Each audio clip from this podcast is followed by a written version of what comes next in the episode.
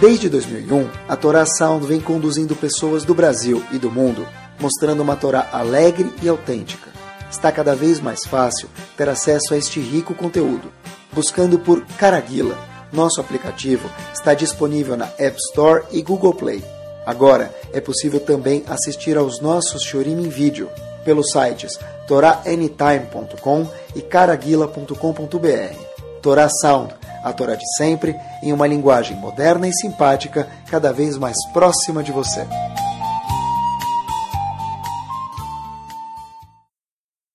Bora, pessoal.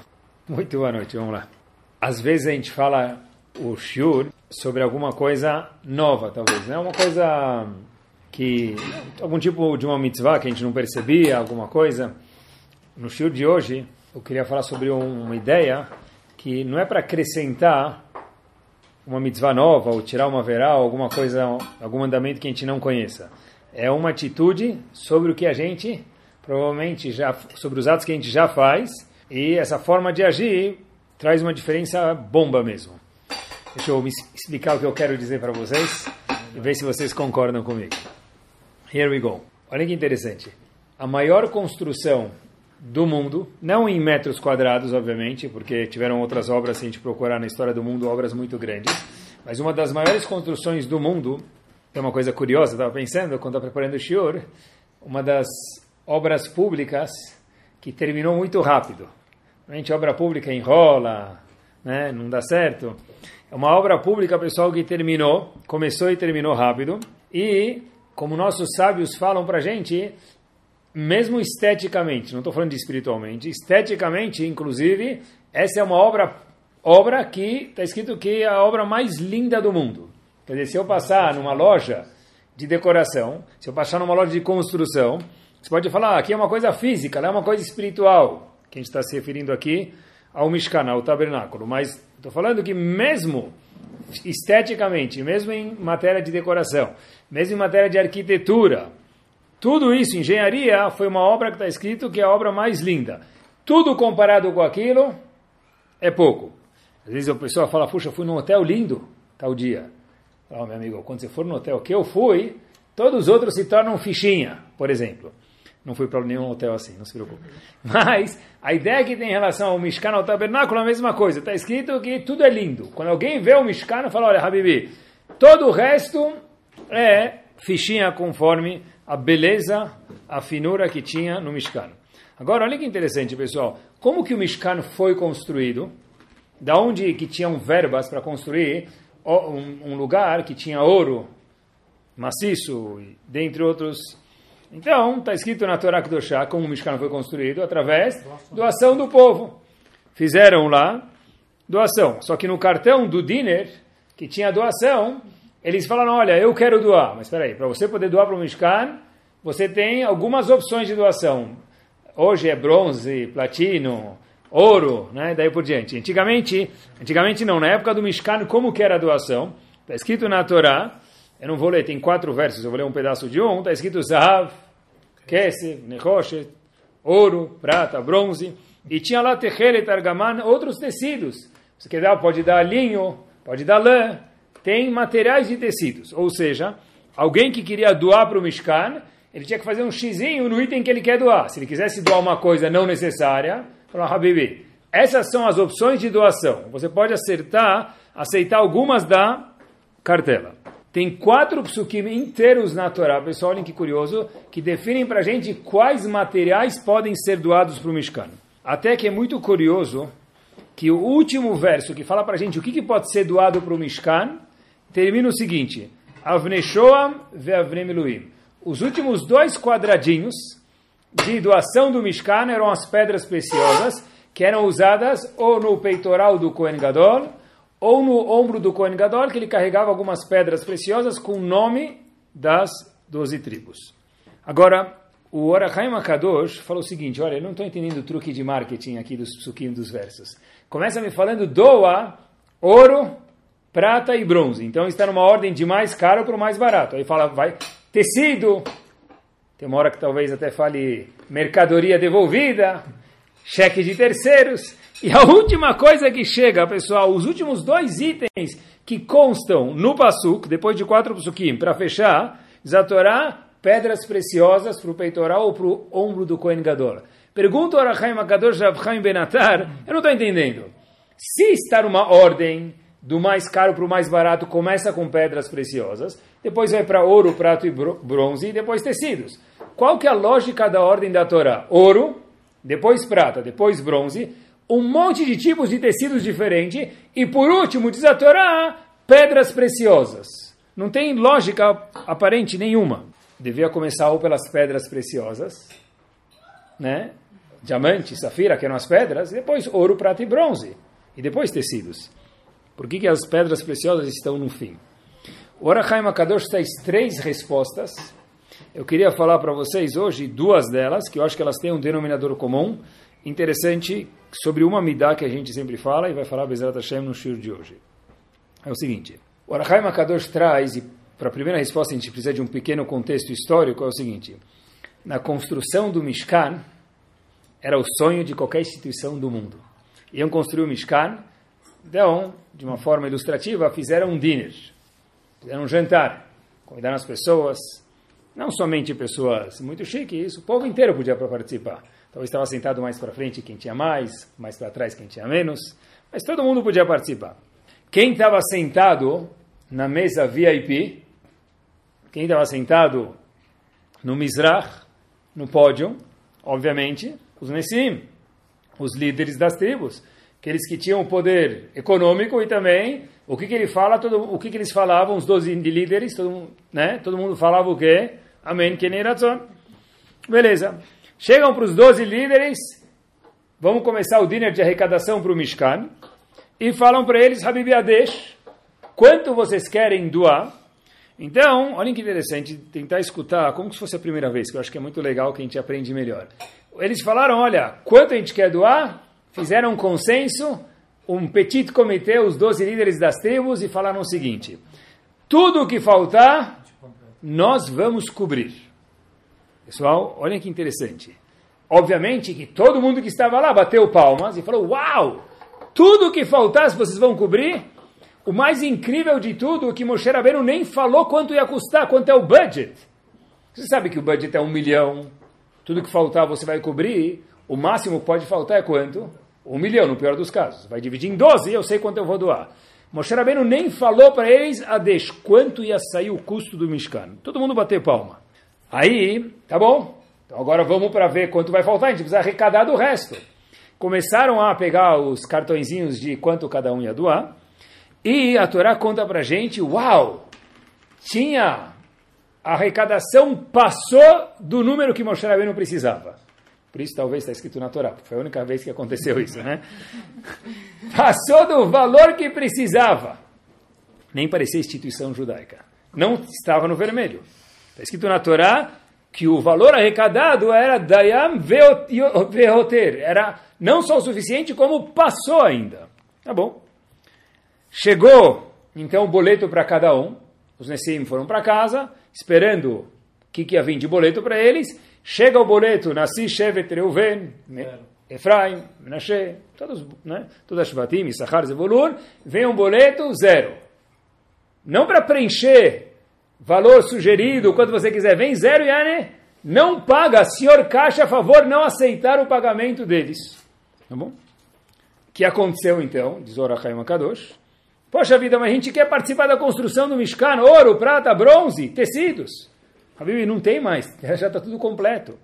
Então apareceu depois uma oportunidade que criaram chamado pedras preciosas.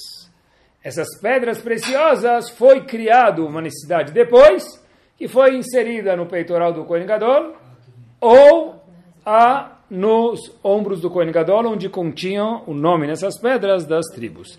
Inclusive, muito interessante, vale a pena aqui fazer um, um parênteses curioso, que os líderes das tribos, desses doze senhores muito importantes e tzadikim, e capazes e tudo de bom, sem dúvida eles eram tzadikim, o nome deles era, o título deles no crachá, está escrito nesse, líderes das tribos, chefes, príncipes das tribos.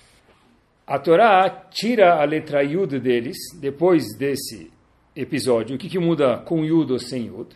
Nesse com Yud, é aquele que, é, na verdade, ele é o chefe da tribo, mas a palavra Nassi também é aquele que carrega, o fato de não ser carregar. Quando tirou o Yud, foi de Nessim para Nissaim, tirou o Yud, perdeu o segundo Yud, então é aquele que é carregado. Olha que interessante. Tem uma mensagem curiosa aqui entre parênteses. Olha, não pensem vocês nesse a Torá está vindo ensinar a gente também, obviamente, que quando a gente participa de algum projeto economicamente, eu estou carregando a Torá. Vocês estão sendo carregados pela Torá. Por quê? Porque deep down, talvez Hashem só mandou a Parnassá para a pessoa, na primeira instância, para que ele pudesse, dentro dos limites da Allah, obviamente, ajudar os outros.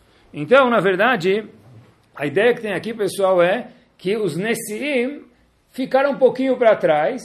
Houve depois, criou-se uma oportunidade de doação, voltando, que as pedras deles foram, foram do Kohen Gadol foi doada por eles. Por isso, o dinheiro, o dinheiro do Mishkan foi construído com o dinheiro de todo o povo. Mas o povo doou tanto que acabou superando as expectativas de todo mundo e os Nessim não tinham mais nem lugar a não ser numa outra necessidade que foi criada depois, que são as pedras preciosas. Então os Nessim ficaram, vamos dizer assim, com todo respeito a eles que eram tzadikim de novo, foram para segunda divisão. Tá bom? Downgrade. Agora, foram de AAA, talvez para BBB. Tá bom? Agora é interessante, pessoal. Se a gente for se questionar de verdade do fundo do coração, qual que, eu fiquei pensando de verdade, pessoal, é muito difícil essa pergunta. Pensando, sendo sério consigo mesmo. Qual que é o problema? De novo, esses doadores são um sonho de qualquer instituição do mundo. O Rosh o presidente do hospital, o chefe do orfanato, o chefe do, da sinagoga, ele sonha com isso. O que, que ninguém pagar, nós completamos. Qual foi o problema disso? Diz o Arachaim Akadosh uma coisa muito interessante, pessoal. Ele fala, olha, Habibi, quando se trata de Mishkan, o tabernáculo, que é o assunto que a gente está conversando agora sobre a construção, não existe o conceito déficit, dívida, falta.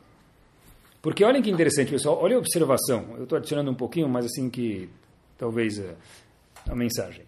Hashem poderia ter construído o Mishkan sozinho ou não?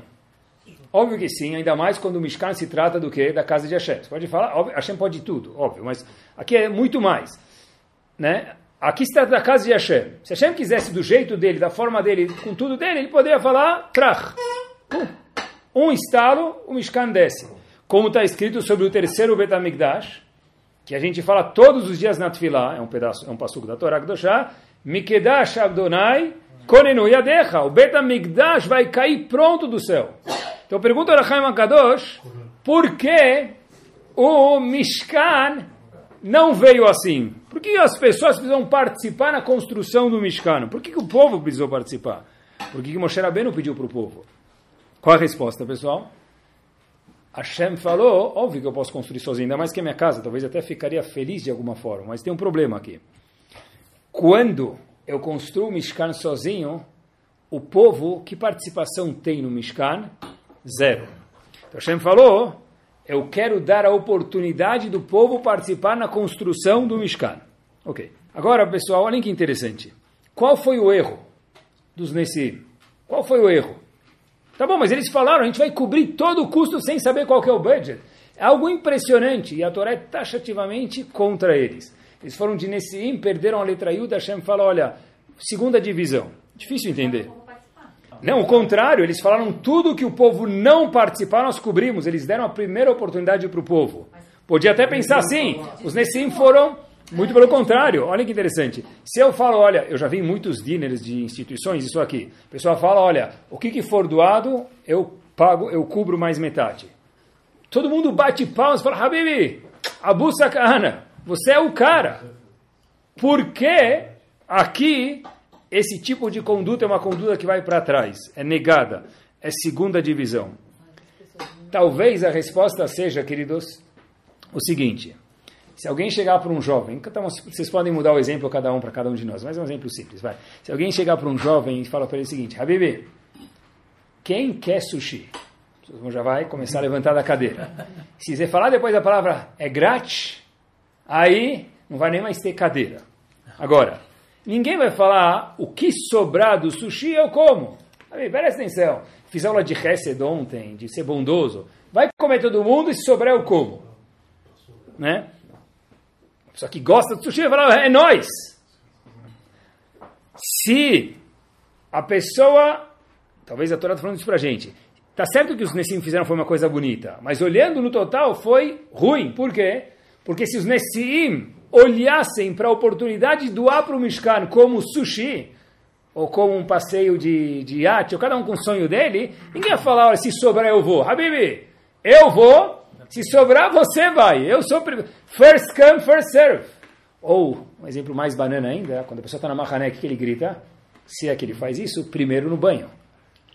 Por quê? Depois que o segundo tomar, já vai ser, se alguém vai conseguir tomar banho, né? Primeiro no banho. Então ninguém fala, depois que sobrar eu vou. Quando é uma oportunidade, a pessoa corre.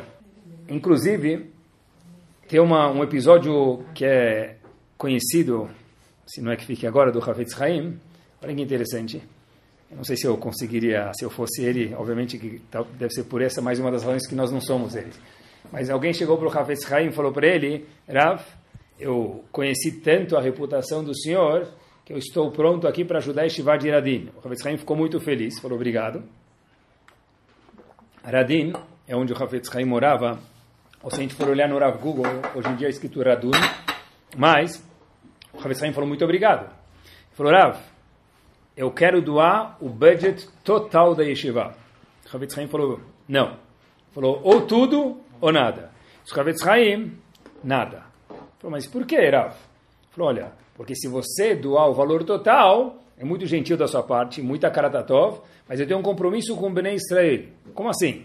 disse o Israel para esse senhor, gentil, muito gentil, o seguinte, se você doar tudo, todo o resto não vai ter oportunidade de participar na manutenção de Shiva, nos custos de Shiva. Eu não posso fazer isso, não depende de mim. Eu não posso tirar a oportunidade dos outros. O que aconteceu com os Nessim foi a mesma coisa. Se os Nessim tivessem visto isso como oportunidade, como sushi, como passeio de balão grátis, eu sou o primeiro no banho, não ia falar, se sobrar, eu completo tudo. Apesar de ter sido nobre, ficou devendo algo muito grave e por isso que eles foram para a segunda divisão. Essa é a primeira resposta que o Rahaim traz. Por que, que as pedras preciosas estão por último? Sabe por quê? Porque os Nessim doaram depois que completou. Os primeiros a pular, que falam, olha, eu vou doar uma grama de ouro, que é tudo que eu posso. Tá, ouro primeiro, prata, bronze, tecido. As pedras preciosas valiam mais. Parece que valiam mais. Mas já que foram trazidas por último, assim, que precisar o completo, Hashem falou, deixa por último, porque na minha ordem de valor, e a Torá foi escrita por Hashem, as pedras preciosas vêm por último. E a segunda, ele traz três, mas uma segunda resposta que a gente vai abordar hoje, que ele traz, eu acho que as duas têm um denominador comum muito interessante, é o seguinte. Olha que interessante todas as pedras, todo o material, desculpa, todo o material usado no Mishkan, olha que Hidush ele fala, foi doado pelo povo. Todo. Exceto um deles. O material chamado pedras preciosas, essa categoria de pedras, ouro, safira, diamante, pedras preciosas de verdade, caras, foram trazidas de drone. Sério? Já existia Amazon de drone? Não. Só um exemplo. Qual era o drone de antigamente? Tinha drone? Não tinha drone no Midbar? Claro que tinha. Os Ananei Kavod, as nuvens celestiais, eram o drone. De onde você acha que inventaram o drone? Então, pessoal, as nuvens celestiais eram o drone da época, né? Então, Orachaim Akadosh diz que as pedras preciosas foram trazidas de uma forma milagrosa pelos Anania e Akavod, pelas nuvens celestiais e doadas ao Mishkan. Ou seja, de acordo com a segunda resposta também, porque as pedras preciosas estão em, na última posição, ouro, prata, bronze, tecido, e depois de quatro versos de material que possível a doar, pedras preciosas. Zorachaim Kadosh, por quê? Que participação o povo teve nisso? Zero. Então, para mim, diz Hashem, quando escreveu a Torá, fica em último lugar. Está lá na última, último lugar da largada.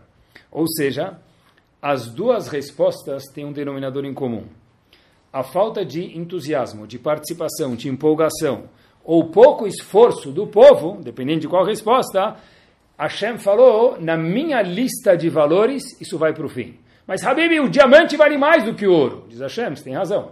Mas se eu quisesse diamante, eu poderia ter construído Hashem dizendo um Betamigdash, um Mishkan inteiro só de diamante. O fato que eu pedi para o povo, eu quero o quê? A participação do povo. De acordo com a primeira resposta, eles falaram o que falta é o completo. Quer dizer o quê? tá bom. Qual a empolgação que eles tiveram? Se sobrar sushi eu como? Ninguém fala isso. E de acordo com a segunda resposta, que, os, que as pedras vieram nas nuvens celestiais, olhem que espetacular, qual a participação do povo? Nada. Então Hashem falou para mim, o ouro, a prata, o bronze, inclusive o algodão que foi trazido, por quem podia trazer algodão, vale mais do que as pedras preciosas. Por isso que pedras, as pedras preciosas estão atrás. Quer dizer, na ordem de Akadosh Baruch Hu, o valor do mercado, o valor da bolsa de valores, não é exatamente o mesmo valor que aparece na Torá Kedoshá. Fiquei até pensando, e acompanhe junto comigo, qual é a única, não sei se já pensaram alguma vez sobre isso, eu nunca vi isso escrito, mas escrevi aqui na minha folha do Shur, então agora está escrito, tá bom? Qual é a única coisa do mundo que Hashem não tem? De novo. Qual a única coisa do mundo que Hashem não tem? Tá certo? Foi falado aqui livre-arbítrio. No contexto, do, prestem atenção, ouro ele tem, saúde ele tem, além doenças, tudo longe, longevidade, tudo Hashem tem, continentes, oceanos, tudo. Pessoal, olhem que master. A única coisa do mundo que a Kadosh Baruch Hu não tem, foi falado aqui livre-arbítrio, mas eu acho que é a mesma coisa, é o que? A nossa escolha. Mesma coisa, livre-arbítrio, nossa vontade. Olhem que interessante. Quando alguém dá alguma coisa para Hashem, e ele dá, como a gente fala no português, meia boca, mal dado. O que, que a pessoa está dando para Hashem? Óbvio que, é óbvio que, de novo, pessoal, é importante notar isso. Hashem considera 0,00001 de vontade, tá certo? Mas vamos tentar olhar um pouquinho melhor, a gente sempre quer crescer na vida. Quando alguém dá alguma coisa, assim, mal dado, tenta imaginar, óbvio que Hashem aprecia tudo de novo, mas fala, olha, Hashem fala, eu já tenho tudo. A única coisa que você podia ter me dado, Hashem dizendo é o quê? A boa vontade. Se você me dá de má vontade, Habib Hashem diz, Liakesev eu tenho ouro, prata, bronze, eu tenho tudo. A única coisa que o ser humano pode dar para Hashem é a empolgação, a vontade, o entusiasmo em fazer alguma coisa. Porque, inclusive, queridos, quando a gente coloca tefilim de manhã, por exemplo, Hashem também... O que Hashem ganha quando a gente coloca no tefilim? Hashem podia, podia criar robôs, ir lá na Microsoft, criar robôs, e colo colocar tefilim todo dia, robô. A ideia que tem aqui é a vontade, a empolgação de fazer alguma coisa. A minha vontade Hashem não tem. Uma vez que Kadosh Baruch Hu me criou, ele não tem a minha vontade, por causa do livre-arbítrio. A única coisa que Kadosh Baruch Hu não tem, possivelmente, é a nossa escolha, a nossa empolgação, a nossa vibração em fazer alguma atitude. Inclusive, tem uma Gemara no Tratado de Ktuvot, na página 103b, a Gemara conta o seguinte. Olhem o valor da vontade. Rebbe, ou Rabi Uda Nassi, aquele que compilou as Mishnayot, todas as Mishnayot, quando ele faleceu, saiu uma Bat-Kol, uma voz celestial, uma mini profecia, a gente chama de Bat-Kol, uma profecia assim, visível, e falaram o seguinte, todo mundo que estava no bairro de Rebbe, Rabi Uda Nassi, naquele momento que ele faleceu, Muftachlo Sheuben Olam Abba, essa pessoa está garantido no passaporte, traz o passaporte, já que o visto para o Olam Abba, para o mundo vindouro. Beleza. Continua a Gumara dizendo, interessante, que havia um tintureiro lá, não sei se ele era japonês, tinha um tintureiro, que morava lá na vizinhança de Rebbe, e justo naquele dia ele não veio. Ele foi comprar alguma maquininha, alguma coisa, um pigmento lá para a loja dele, e naquele dia ele não veio. O que aconteceu com aquele tintureiro? Ele escutou que todo mundo que estava presente tinha Olamabá, só por estar presente junto com o Rebbe presenciar a ida de Rebbe desse mundo para o Olamabá. Então, todo mundo lá tinha Olamabá, ele falou, mas e eu? Eu vim aqui segunda, terça, quarta, um dia que eu não vim. Não tem um limite de faltas, não tem uma tolerância. Então está escrito que esse tintureiro, a Gemara conta para a gente em que volta, ficou muito mal. Ele ficou triste demais. Não vou contar o que, que ele fez, mas ele ficou muito chateado. Vamos falar assim, tá bom? No momento que ele ficou muito, muito, muito chateado, conta a Gemara para a gente, Yatzabat Kol, saiu uma voz e falou, o tintureiro, Haukoves, esse tintureiro, Mezuman Lechayolamabá. que a gente aprende daqui? Diz Rav Victor Miller, olhem que bomba, que às vezes, no caso aqui, a vontade é igual ao ato. Por quê? Porque o Olam foi, foi é, prometido para quem? Para quem estava presente. Hashem não mudou de ideia. Mas o tintureiro queria tanto estar presente quando ele demonstrou isso, é igual que se ele tivesse presente. Porque, de fato, queridos, volta à nossa ideia inicial. A única coisa que o homem, a mulher, o ser humano pode dar para Hashem é a vontade dele. O resto, tudo a Kadosh Baruch Hu tem. Então, Hashem não tem eh, influência sobre o nosso estado de espírito? Hashem pode ter influência sobre o estado de espírito da pessoa, óbvio, mas quando a Kadosh Baruch Hu criou o mundo, ele criou o mundo de uma forma que, respondendo à pergunta se Hashem tem influência sobre o nosso estado de espírito, que ele falou, eu não influencio. O livre-arbítrio da pessoa tem que ser sempre 100% dela. A pessoa pode fazer a maior atrocidade do mundo ou não. Obviamente, se envolver outras pessoas, a gente tem que tomar, fazer alguma atitude para a pessoa não passar do que outra, do que quem deveria passar por isso ou passou por isso, né? Se a pessoa não tinha que passar por isso, quer dizer que se eu vou machucar alguém, por exemplo, e essa pessoa não merece passar por isso, então por, talvez eu vou tropeçar, mas não vai acontecer um milagre que de repente vai abrir o mar alguma coisa. O livre-arbítrio da pessoa, ele é 100% dado nas mãos da pessoa. Quando Hashem criou o mundo, ele fez um esforço, caviarol, muito grande e falou, ó, se o homem quiser olhar para cima, Deus me livre, gritar bem alto, Deus não existe, não vai chover canivete sobre ele. O livre-arbítrio do homem é 100%. Olha que interessante. A única coisa que a pessoa pode oferecer é a vontade dele. E olhem que espetacular, pessoal. Quando eu vi isso, eu falei, uau, de verdade, tem que colocar um babador. Olhem, olhem, olhem como a Torá encaixa tudo. Tem uma yeshiva em Brooklyn, no, Nova York, chamado Torah Vadat. Um dos rabanim de Torah Vadat era chamado Rav Gedalia Shor. Ele tem um livro chamado Or Gedalial. Pessoal, ele fala algo nada mais, nada menos do que monumental. Ele falou o seguinte, Akedat Yitzhak, Aconteceu ou não aconteceu? Claro que não. Se a gente viu que Yitzhak estava andando por aí, é impossível que a Kedat Yitzhak aconteceu. Agora, por que a Kedat Yitzhak não aconteceu? De novo, se a Kedat Yitzhak era tão importante, por que, que não aconteceu? Pessoal, olhem que master, olhem que ele fala que precioso. Eu, na verdade, eu não quero nem contar, eu vou falar para vocês. A razão que a Kedat Yitzhak não foi necessária depois, na verdade ela era necessária. Então por que Hashem, entre aspas, mudou de ideia de alguma forma? Ve'atam she'atam shelo tzrach Avram Avinu leakriv a razão que Avram Avinu não precisou de fato sacrificar Yitzhak conforme a ordem de Akadosh Baruch Hu Por quê? Que Avram Avinu escutem com quatro ouvidos machshavato pa'al keilu asa et akedah lemaseh quando Avram Avinu falou, eu quero muito fazer a Kedat Yitzhak, Trach, para Kadosh Baruch Hu é chamado o que ele fez. Por quê? Porque, de novo, se Hashem quisesse a Kedat Yitzhak, ele podia ter feito, pegado um Yitzhak, nascido e matado. A Kadosh Baruch Hu queria o que de Avram Avinu? A vontade, a devoção para Kadosh Baruch Hu. No momento que Avram Avinu tinha essa devoção máxima, diz Rav Gedalia Shor, Zichron Libraha, não tem mais necessidade. Então, Pergunta Rav Gedalia Shor de novo. A pergunta que eu fiz faz dois minutos. A Kedat Yitzhak aconteceu ou não aconteceu? Não. Claro que sim! Porque a vontade de Abraão Avinu é igual ao ato. Foi o que a gente acabou de falar. Por isso que nós falamos inúmeras vezes nas Tfilot, a Kadosh Baruch Hu lembra da Kedat Yitzhak. Escuta o shofar, lembra da Kedat Yitzhak.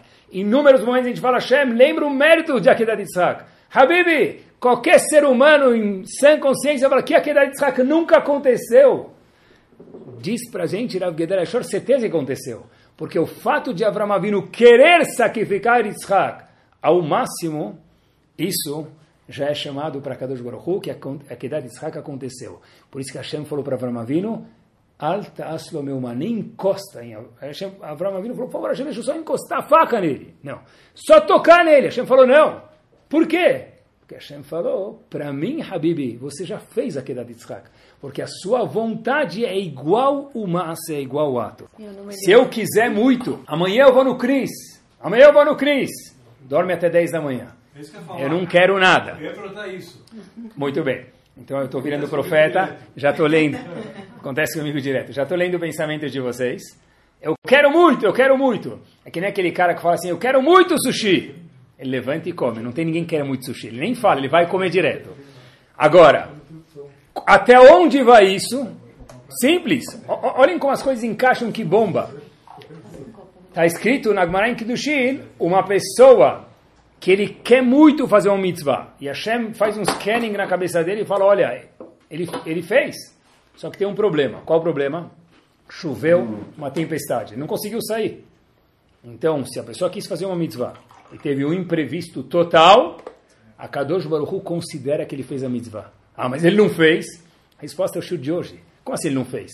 Para mim, maiúsculo, Hashem dizendo, claro que ele fez. Porque tudo que me interessa é a vontade. Todo o resto, diz Hashem, eu já tenho. contrário, a vontade de uma coisa Boa. negativa. Ótima pergunta. E se a pessoa tiver a vontade de uma coisa negativa, diz Agmará, no mesmo lugar, no Tratado de Kiddushin, nesse caso, Hashem é tão gentil que ele não considera. É um- isso aqui é chamado Rachamim de Hashem. Isso é piedade de Hashem. Isso é uma coisa acima da natureza. Mas a nossa ideia do Shiur, ela ainda, ela ainda continua. A vontade da pessoa é igual uma C. O que dá de Yitzhak, no fundo, deep down, sim aconteceu no mundo de Akadosh Baruch. E no nosso mundo também.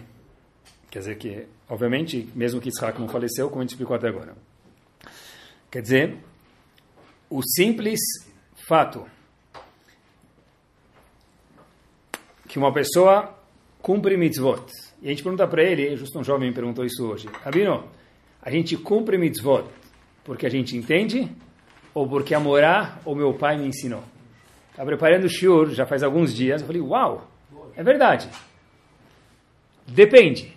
Uma pessoa com 5, 6, 10 anos de idade, talvez 15, pode ser? Ele faz porque o Abba mandou, ou a Ima ensinou. Ou porque o Moré, ou a Morá, o Rav ensinaram. Agora, a pergunta é o seguinte, quando eu tenho 20 anos, quando eu tenho 15, quando eu tenho 30, quando eu tenho 40, eu tenho 119 anos de vida, 120 pelo menos com saúde. Pergunta para a pessoa, por que, que você faz tal coisa? O que ele responde? Assim, sei lá, levanta o ombro e faz assim. Eu já perguntei para alguns jovens, eu gosto de fazer de vez em quando alguns cobaias, eu não conto para eles que são como meus cobaias, mas Habib, por que que você jejua em Yom Kippur? Ah, meu pai jejua. Como você tem 20 anos de idade? Eu fico feliz que você respeita seu pai. Por que que você jejua? Sei lá, meu pai jejua, então eu jejuo. Peraí, cadê a vontade de ser alguma coisa aqui? Só porque ele faz, ele faz, eu faço, eu faço. A única coisa que eu posso dar para Hashem não é não comer. Óbvio que eu, eu não gosto de não comer. Mas eu escolhi não comer porque a Kadosh Baruch mandou. Não porque meu pai fez, não porque a Morá me ensinou quando era pequeno. Igual que na vida a pessoa, a pessoa anda de velotrol, depois ela anda com duas rodinhas, uma rodinha, bicicleta, moto, carro, Tesla, espaçonave, o pessoal vai progredindo. Nas mitzvot, não pode ser a mesma mitzvah, a mesma mitzvah, queridos, com 6 anos de idade, 60 e 120 anos de idade. Tem gente, queridos, no mundo físico também, que usa o tzitzit, ele no Brit Milá dele usava tzitzit. Deram um tzitzit para ele, o cara está com 20 anos de idade, 15 anos, o tzitzit dele vem até aqui, até, não, não chega no, no, no, na costela dele, né? Então, de novo, as mitzvot também tem um negócio assim. Se eu faço mitzvah hoje, igual que eu uso o tzitzit de 20 anos atrás, tem alguma coisa faltando. Se. Eu acho que isso responde. Eu, eu já escutei muitas vezes isso. É normal às vezes, mas um pouco tem que a gente tem que cuidar para isso não acontecer e tem que passar o remédio correto. Mas a pessoa fala, olha, Rabino, eu estou com 35, 40, sei exatamente quando chega a crise, é mais ou menos nessa época, está meio vazia minhas mitzvot. Eu faço mitzvot, mas não, não sinto nada. É verdade. Porque as mitzvot próprias, Hashem já tem elas. A única coisa que eu posso dar para Kadosh Baruch Hu é a vontade com a qual eu faço. Então, por exemplo, olha, eu já, eu já fui no Shabbat, falei Kabbalat Shabbat, talvez 30, 40, 90 anos de vida. Eu nunca na vida senti uma Ruhaniut, uma espiritualidade sexta-feira à noite. Espera aí. Está faltando alguma coisa. Porque para falar Lechadodi, Hashem tem gravador lá em cima. Ou qualquer outro que seja a melodia. Quando que eu posso cobrar de mim mesmo sentir alguma coisa? Amidá. Será que alguma vez eu terminei a Amidá e falei, ah, Estava do lado de Hashem. De verdade, eu senti que eu estava falando com Hashem. Uma mulher, quando acende as velas de Shabbat, quando faz tefilá, qualquer momento, fecha o olho, é 12 segundos, é 24, é 40 segundos, não precisa ser horas. Puxa vida, aquele momento que eu acendo as velas de Shabbat, obviamente tem que acender antes do horário, tem que ter acendido 25, 20 segundos antes para ter esses 20 segundos, que eu sei que não é fácil, mas é parar e falar, uau, eu estou com Hashem.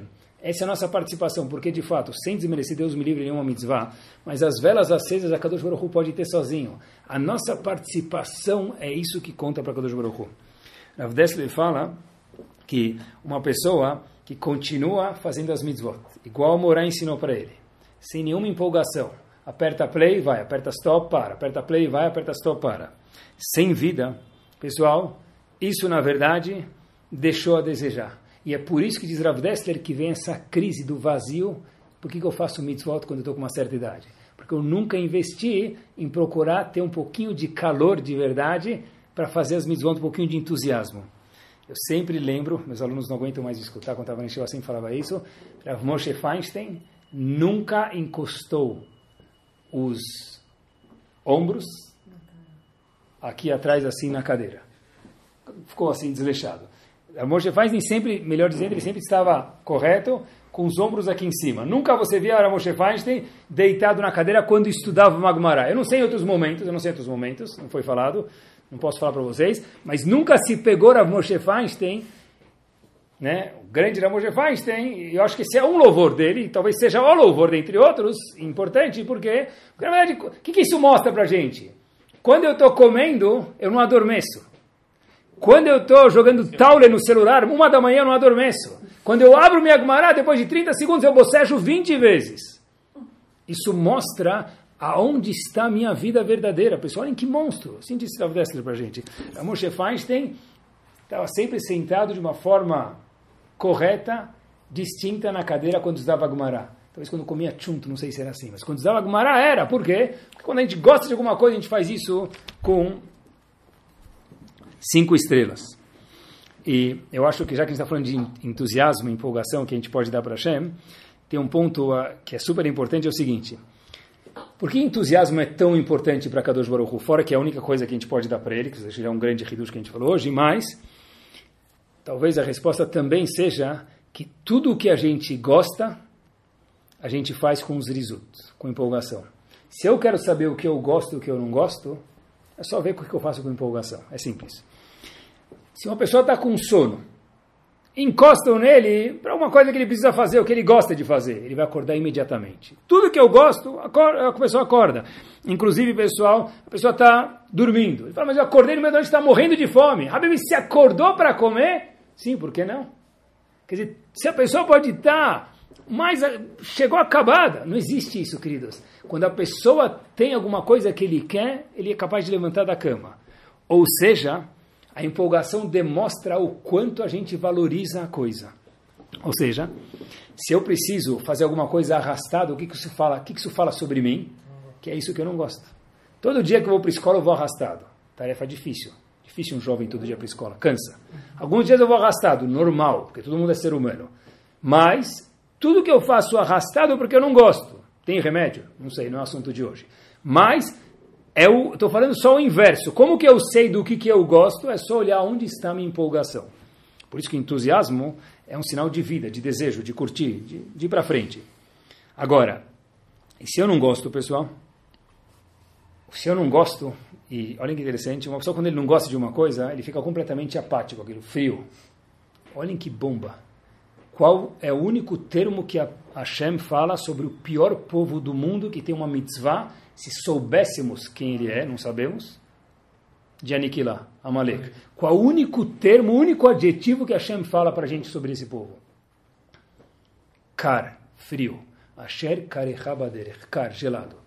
Único adjetivo que tem sobre Amalek, que é o símbolo do, do, do pior, é frio, é apatia, é falta de vida. É isso mesmo. Agora, tá bom. Olha aqui que é indiferença, me permitam. Olha aqui que é indiferença, queridos. Tem um urashi de uma palavra que para mim esse é o urashi mais extravagante da Torá inteira. Quando o povo está saindo do Egito, Makat Bechorot, últimas das dez pragas, está escrito que, para mim, as pessoas leem esse Rashi como um Rashi. Hazakabaruch, Rabi Menekashomer. Pô, para mim, uh, de tirar o chapéu. Está escrito que Paró levantou no meio da noite para procurar cadê Moshe e Aharon para falar para eles, olha, Habibi, vai embora, está todo mundo morrendo. Gente, eu tenho medo de eu morrer, disse Paró. O que, que Rashi fala? Que Paró levantou, diz Rashi uma palavra, mimita toda a cama dele. O que, que Rashi está me ensinar para gente? Quanto apático a pessoa pode ser. Paró passou por nove milagres, nove meses de milagres ininterruptos. O que, que ele fez em Makad Bechorot? Foi dormir.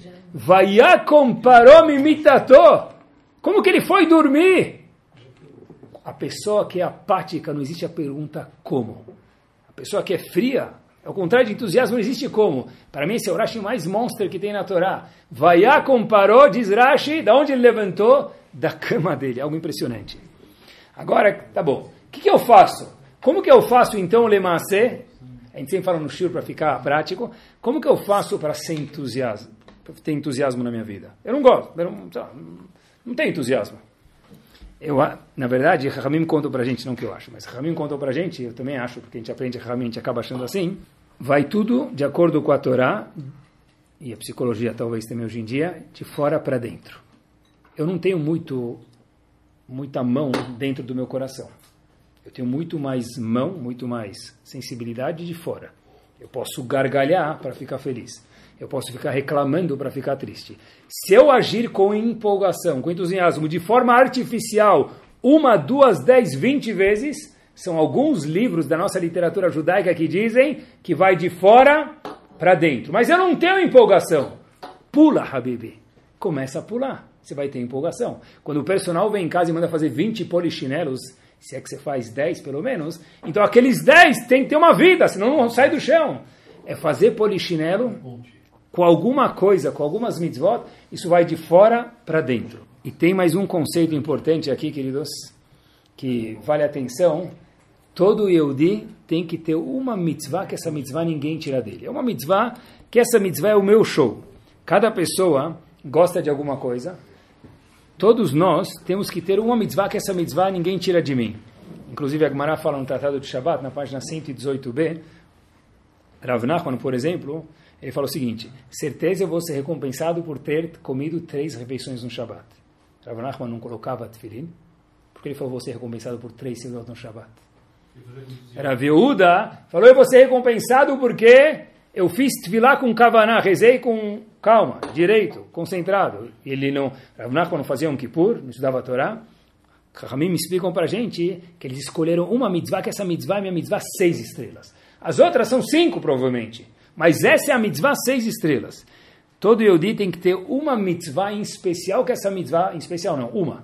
Uma mitzvah, que essa mitzvah é minha mitzvah e dessa daqui é minha mitzvah. Eu gosto dessa mitzvah. Cada um gosta de outra em especial, e Hashem criou a gente assim, é espetacular isso. E primeiro passo a gente falou, vai de fora para dentro. Segundo, escolher uma mitzvah. E o terceiro passo, pessoal, quando se fala de entusiasmo, é o seguinte. Uma das coisas mais interessantes ótimas e piores. Na vida, a gente se acostuma com tudo. Tem um livro, eu demorei para achar, ele tive que em algumas livrarias, tem um tem outros em muitos idiomas, tem um psicólogo que passou pelos campos chamado Viktor Frankl. Pessoa muito inteligente. E não que precisa das nossas camas, mas é bom a gente saber isso. E ele conta no livro dele que a dificuldade dele dormir naquela madeira que ele falou que nem pode chamar de cama na primeira noite é muito difícil, sem travesseiro, lotada, com gemidos, luzes apagadas, era algo amedrontador, dizia ele. Nove pessoas dormindo naquele mesmo quadradinho. Ninguém podia se mexer. E disse ele, no inverno, quando a gente chegou lá, nós tínhamos dois cobertores para nove pessoas. E ai de quem usasse o sapato como travesseiro, porque se qualquer policial visse isso, a pessoa era morta de imediato. Então ninguém usava. Não tinha nem como encontrar uma posição para dormir. Só que ele falou, muito interessante, que em um ou dois dias não tinha mais questão. Estava todo mundo dormindo. Naqueles mesmos centímetros, com aqueles mesmos dois cobertores, com aquelas mesmas nove pessoas na cama. Como é possível? Disse Viktor Frankl, a pessoa é capaz de se acostumar com tudo, mesmo com a coisa mais difícil do mundo. E já que é assim, a gente se acostuma com tudo, pessoal. É normal isso. Mas eu acho que se a gente lembrar quanto algumas pessoas fizeram para ter o que a gente tem, talvez tinha que pular de verdade de alegria, pessoal. Eu talvez já falei para vocês uma vez, mas eu preciso sempre repetir isso. Rav Ovadia Yosef Zichron Libraha, eu li isso em alguns lugares, tinha um set, um set eu digo, um garfo, uma faca, uma colher e um prato de carne, um garfo, uma faca e uma colher e um prato de leite, para a família inteira. Inteira. Hoje em dia tem prato de carne, prato de leite, prato de Shabbat, prato de Pesach, prato de Sukkot, prato de, de Purim. Prato...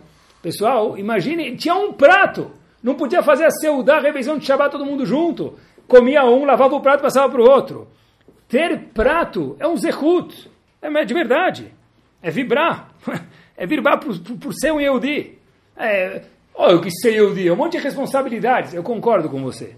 Mas quantas vezes, queridos, as pessoas queriam ser Yehudi e tinham que ser Yehudi dentro de um bueiro? Porque fora, se alguém visse, eles eram mortos. É um zehut isso. Isso merece uma empolgação. Tem que não se acostumar com tudo, de verdade.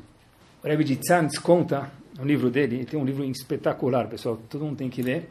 O livro do, do Rebbe de quando ele passou pela, pela guerra, ele conta que um dos dilemas dele, pessoal, olha o mérito que a gente tem. Shabbat, uma vez, Shabbat, uma vez. Ah, ele tinha um pedaço de pão. Ele tinha um dilema. Será que eu como esse um pedaço de pão para não jejuar no Shabat? Porque no, Shabat não se pode jejuar. Ou, por outro lado, é melhor não comer. Por que não comer? Porque eu não tenho água para fazer Netilat Yadayim. Será que é melhor comer sem Netilat Yadayim para não jejuar? Ou, por outro lado, é melhor nem comer, porque eu, eu não, não posso comer pão sem fazer Netilat Yadayim. Naquela época, diga-se de passagem, o garçom não era um posse kalahá que falava que todo o pão era mezonot. Mas olha que interessante, pessoal. O pão é mezonot? Olha que interessante. Eu quero. É amotzi? Então não vou. Desculpa. Pão é amotzi? Então não como. Olha que interessante. Ficou na dúvida. Eu não sei qual foi a decisão dele. Mas o dilema dele é. Pessoal, olha o zehut de poder fazer Nitilat Yadayim para comer um pão. É verdade. E deep down, galerinha com isso a gente vai no nosso estágio final do Shiur. Todo mundo, a gente tem milhares de vontades dentro da gente. E a gente, de verdade, quando quer alguma coisa, ninguém para a gente. Não vou contar para vocês sobre Einstein, não vou contar para vocês como descobriram a lâmpada ou o telefone, mas um episódio bem simples e banal, vou contar para vocês, como a gente vê como que a gente tem vida de verdade dentro da gente quando a gente quer. Minha filha me contou que ela mora em Israel, minha filha Leia, e ela me contou o seguinte, Aba, sabe o que aconteceu com minha amiga? Eu falei, que? Ela estava com três filhos, lá não anda com, não anda com babá e, e toda a entourage, só a mãe com três filhos. E de repente os filhos entraram no Rakevet, metrô, subway, e a porta fechou e a mãe ficou fora com quem? Hashem. Os três filhos dentro. O que, que uma mãe faz nesse momento? Eu falei, uau! já tinha acontecido a história. Eu falei, Leia, o que aconteceu? Falou, Abba, o que aconteceu? Eu falei, não sei. Ela pegou o próximo metrô. Ela falou, claro que não, Abba. Uma mãe vai esperar o próximo metrô? Eu falei, o que ela fez? Ela correu até a próxima estação para pegar os filhos na próxima estação com uma pessoa muito gentil que estava esperando ela fora na próxima estação, imaginando que a mãe ia chegar até lá. Não chegou junto com o trem, porque é uma história de ficção, mas quase junto. Pessoal, um ser humano, quando quer alguma coisa, tem vontade, quase com um pulo chega até a lua. Tem gente que é o contrário. Alguém me contou, é verdadeiro, não vou falar quem, porque que ele falou assim, falou assim, olha, eu tenho um colega que ele só compra pijama com bolso. Falei, por quê? Ele falou para nem precisar tirar o controle remoto do bolso para não apertar o botão, para não esticar a mão. Então o pijama tem que sempre ter bolso para sempre dar controle remoto, não precisar lo esticar a mão. Pessoal, é o cúmulo da preguiça. E com essa história nós terminamos com empolgação total. História verdadeira. A história se passa em 2008. Havia um jovem, o nome da história verdadeira e o nome também. Por isso que eu não vou falar sobre o nome. Um menino chamado Brian, nos Estados Unidos. Ele estava estudando E estava num centro de estudo, de aproximação, estava estudando, estudando, e o professor dele viu que alguns ascendiam, outros não, e esse menino não estava indo muito para frente.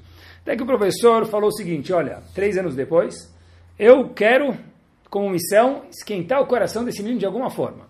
Então ele falou três anos depois, em 2011, eu vou levar esse menino com alguns outros meninos que, vamos dizer, entre, entre aspas, merecem, e mesmo que esse Brian não merece, para Israel aquela viagem na faixa, paga 100 dólares e fica lá um mês e come, bebe, etc e tal. É uma instituição que esse Rav coordena chamada Meor. Beleza. Levou os adultos, eh, quer dizer, esses jovens, né, adultos, assim, 18, 19, 20 anos, passar 10 dias em Israel. Para ter alguma certa ligação com alguma coisa de espiritualidade. Então, no fim da viagem, eles sentavam em roda e cada um dava o parecer dele da viagem. Alguns falavam, olha, eu quero mudar isso, quero fazer isso tal. E aí chegou a vez de Brian e falou: Olha, eu também quero fazer alguma coisa. Todo mundo vai fazer, pega mal, não fazer. Eu também quero escolher alguma coisa para fazer. Aí falaram para ele: O que, que, você escolheu? Tudo que você viu? A gente participou da semana. Tfilim? Falou: Não. Shabbat? Não. O que, que você quer? Falou: Olha, eu não vi ninguém aqui fazer isso, mas eu vi um pessoal usando uma roupinha com uns fiozinhos para fora. Tzitzit. Então eu recebi sobre mim usar tzitzit. Falaram para ele: Habibi, tzitzit é o dia inteiro. Você coloca um minuto e tira. Tzitzit é muito difícil. Falando, olha, eu decidi usar tzitzit. Eu vou usar tzitzit daqui para frente. Brian volta para os Estados Unidos. Israel para os Estados Unidos. Ele chega em Nova York. Ele volta para casa. E ele chega um pouquinho antes de Shabeav.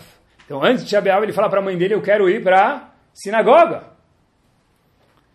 Eu fui no Kotel, eu vi que é o Kotel, eu vi a perda, eu quero ir para a sinagoga. A mãe dele fala para ele, olha, a sinagoga que eu costumo ir, vem comigo. Aí ele fala, mãe, esse tipo de sinagoga, depois do que eu não estou pronto de ir. Não que eu vá muito na sinagoga, nem pretendo muitas vezes, mas hoje eu quero ir em lembrança ao muro das lamentações que eu vi em Israel. Então a mãe fala, olha, então vamos em outra sinagoga. Falou, tem que ser uma ortodoxa. Então a mãe falou, tá bom, vou te levar. Eles entram num outro Betacneset, perto da casa deles, não que a mãe frequentava, e o menino está andando e ele vê na parede algo que faz ele parar. O nome do avô dele. O que, que é isso, mãe? Você nunca me contou que o vovô participou de uma sinagoga? Que ele ajudou na construção? A mãe fala para ele: Ah, é verdade, nunca te contei. E os dois estavam parando, parados, olhando a placa. Passou um senhor de bastante idade do lado e ficou olhando para eles. Falou: Olha, aconteceu alguma coisa com vocês? Só aqui da sinagoga. Falou, não, a gente está olhando essa placa que é do meu avô. Ele falou, seu avô? Falou, sim. Ele falou, eu conheci ele. Ele falou, sério? Me conta alguma coisa sobre seu avô. Perguntando o Brian para esse senhor no, no CNIS. Falou, seu senhor, ele é uma pessoa muito especial. Ele gostava muito das pessoas. Falou, ah, tá bom, isso é, todo mundo fala isso, mas tem alguma coisa mais específica do meu avô? Fala assim, a mitzvah de tzitzit. O seu avô era um homem que fazia tudo por uma mitzvah, pela mitzvah de tzitzit. Quando ele via algum jovem ele tinha alguma forma de ajudar, de dar um tzitzit, explicar, era trazer gente para falar tzitzit, era doar tzitzit, era explicar mitzvah tzitzit. Olhavam para o seu avô, parecia um tzitzit ambulante, ninguém aguentava mais escutar a palavra tzitzit dele, era só tzitzit o dia inteiro. E cada vez que alguém usava um tzitzit que ainda não estava usando antes, seu avô incentivava, o seu avô sorria como uma criança. Aí, esse neto começou a ficar pálido e começou a lacrimejar um pouquinho. Então, o senhor está contando para ele, falou, Habib, desculpa se eu falei alguma coisa fora do lugar. Ele falou, não, você não falou nada. E, queridos, o resto é história. O menino falou, uau, eu escolhi a mitzvah tzitzit. Por quê? O fato que meu avô fazia, qual, qual a conexão? Olha aqui que vale uma mitzvah com entusiasmo e com essa frase a gente termina. O Midrash Rabbah conta para a gente o seguinte, pessoal. Sot mitzvah, uma pessoa que recebeu sobre si de fazer uma mitzvah, seis estrelas, Dubai, caprichada. Ein ota mitzvah poseket mibeto. Aquela mitzvah nunca mais cessará de valer, de ter, de ser feita na casa dele. História concretizada de avô para filho. Nem sei porque escolhi a mitzvah tzitzit acha que não sabe, mas é a promessa do Midrash, que Bezat Hashem, a gente possa procurar entusiasmo, vai de fora para dentro, escolher uma mitzvah, queridos, achar o contrário de, de frieza de vida e se acostumar com coisas boas e Bezat Hashem, sermos pessoas empolgadas, que é a coisa mais deliciosa dentro da vida e também dentro de Torah Mitzvot. Boa noite. Torá Sound, desde 2001, aproximando a Torá dos Yehudim e de você.